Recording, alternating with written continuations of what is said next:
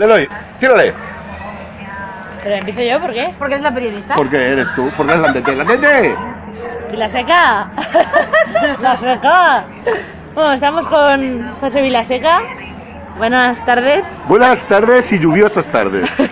sí, ¿verdad? Sí, verdad. Cuéntanos un poco cómo ha sido la experiencia de este fin de semana en la Feria del Libro de Campanar. Pues mira, ha sido, mm, como os decía antes fuera de micro, fantástica. Nos lo hemos pasado muy bien porque, como también comento muchas veces, esta jungla que somos los escritores, a veces te encuentras con gente con mucho ego y a veces te encuentras con gente con muchas cosas que decir, muy sana, mm, de muy buen trato. Y he tenido la suerte, tanto el sábado y el domingo, estar con gente de ese estilo, tanto contigo, Marta Landete, con mi querida Eva que está aquí, con mi querida Elisa que está aquí, con su hija Eva, con Carlos, con Javi, con Sabina Saima. Y lo he completado, hoy lo he completado. Hemos tenido magdalenas y todo, y ¿no? hemos tenido magdalenas que va a dar para muchas anécdotas. Hemos tenido un señor que vendía su libro de magdalenas, que nos ha enseñado muchas cosas que de vender, no sé si de escribir, pero de vender nos ha hecho una lección, nos han dando sopas con ondas. ¿Y qué, qué has traído tú de tu cosecha propia? ¿Qué trapo lo de siempre? Mis cinco hijos, mi reino, mi Valencia en pildoritas, mi padre muerte, mi Sidi, que creo que me queda uno o dos solamente, y mi tierra muda. Y esperamos que en marzo pues haya un hijo más. Yo soy un fornicador literario y no hago más que tener hijos. Mientras haya alguien que tenga bien de publicármelo, pues ahí estaremos. ¿Qué nos puedes contar un poquito del, del, del de marzo?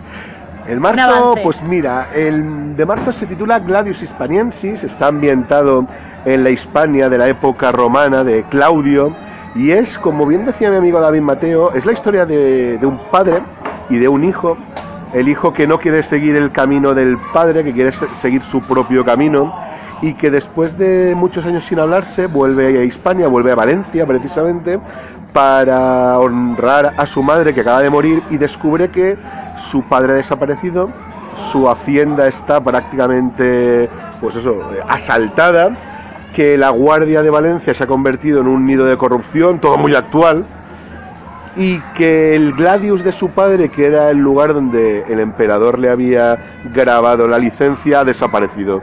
Y es la búsqueda de una espada y es la búsqueda de un padre. No os puedo avanzar mucho más, porque si no ya no hace falta ni que os lo venda. ya lo has vendido muy bien. Gracias, gracias. ¿A quién le damos el micro ahora? Venga, ¿quién se anima? Bueno, aparte de este que nos acabas de contar, ¿cuáles son tus próximos proyectos?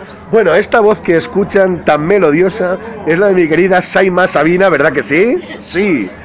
Procedente de tierras bárbaras del norte, nativa de Onda, residente en Villarreal. ¿Y cuáles son mis próximos proyectos? Pues como soy persona que no puede parar quieta, aparte de Gladius, para final de año tengo previsto publicar una pequeña autoedición o coedición con mi buen amigo Alberto Muñoz de un relato juvenil ilustrado. Ya creo que he tocado todos los palos posibles, todo lo que tengo, más los- las colaboraciones con Sicilia de corte erótico, y ahora me tiro por la literatura juvenil.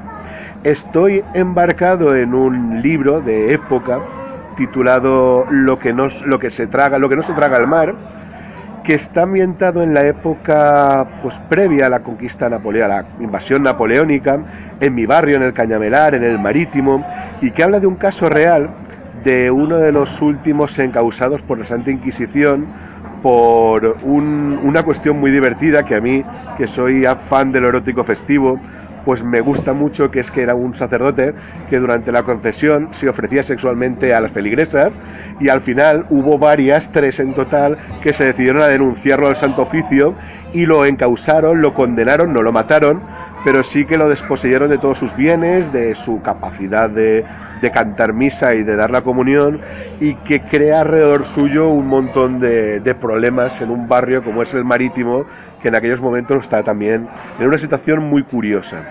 Y de momento eso es lo que hay, siempre tengo algo en recámara. Tú no te preocupes que cuando te quedes sin ideas el tío Pepe irá y te ayudará a lo que tú quieras.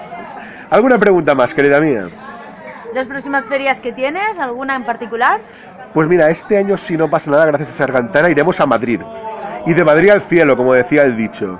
Y espero repetir en Valencia y repetir con mis muy buenas amigas Eva, con la que estuve el año pasado, con Blandete, que últimamente vamos de la mano a todos los lados, con la madre de Eva, que es Elisa, a ver si tenemos suerte y nos vemos. A ti te voy a preguntar a ti, ¿eh? Y si hay sitio para bárbaros norteños, pues igual alguna Sabina que yo me sé viene y me acompaña. Así que te dejaremos un huequecito, no te Será un preocupes. placer. Seguro. un hueco al lado de la, Entre las, Eh, entre las magdalenas, y las magdalenas. de la repostería. entre, entre el carabollo que es Pepe y las magdalenas, ¿no? Muy bien, para que se te pegue. Yo si me pagas voy. muy bien. Bueno, dejamos que se carcajeen un poco con José, que siempre nos ameniza, que no es que nos riamos de él, sino con él. Bueno, ¿Vale? Y mi pregunta es, es la siguiente, José. ¿A ti qué te aporta la escritura? Pues mira, es una buena pregunta. Lo que no sé es que contestarle. No, no, al contrario. Eh, a mí me aporta, mm, como digo muchas veces y desde muy pequeño, una forma de compartir mis sueños y mis pesadillas. Yo tengo muchas cosas que contar, se me ocurren muchas cosas, a veces ingeniosas, a veces divertidas, a veces tristes, y es una forma como otra cualquiera de contar cosas y que alguien te escuche, y en este caso que alguien te lea. Para mí el escritor es un gran trovador que tiene algo que decir y que lo único que busca es público. El otro día en la presentación de Carlos Reyes lo comentábamos que al final cuando uno termina de escribir y termina una novela y la publica, ese es el trabajo sencillo, aunque no lo parezca. El trabajo difícil es que alguien, alguien incluso que no conoces o que tampoco tiene mucho tiempo o que no sabe nada de ti, coja tu libro y le dedique minutos, horas, días a cosas que han salido de ti, que pueden ser, como digo, pueden ser divertidas, pueden ser terroríficas o pueden ser aburridas. Pero esa es la parte complicada. A mí me gusta contar cosas. A ver, que no había dicho que soy Elisa Peris. Di ganas. Eh, segunda pregunta. eh, ¿Qué se te ocurre para promover la cultura en este país? A ver, esto es, esto es complicado. ¿Qué se me ocurre para promover la cultura? Pues lo primero que se me ocurre es intentar cambiar eh, lo que entendemos por cultura.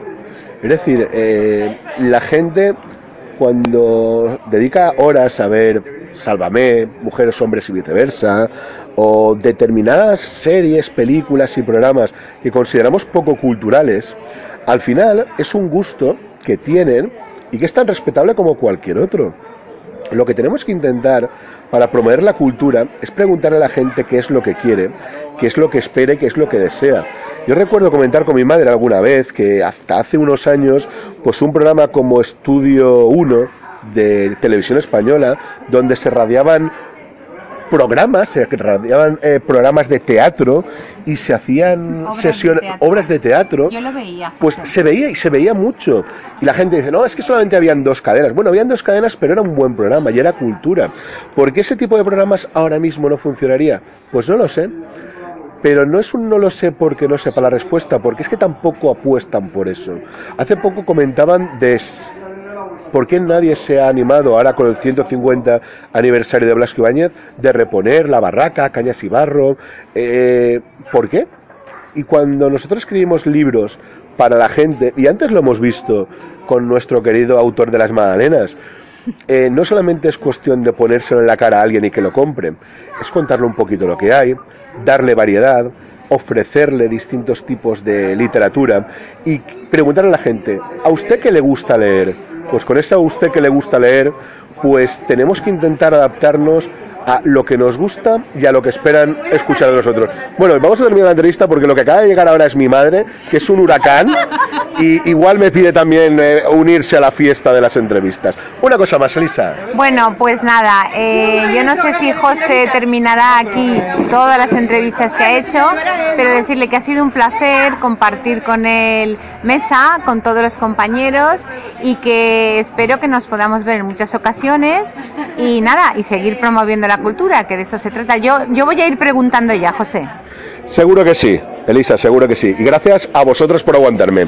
Un beso.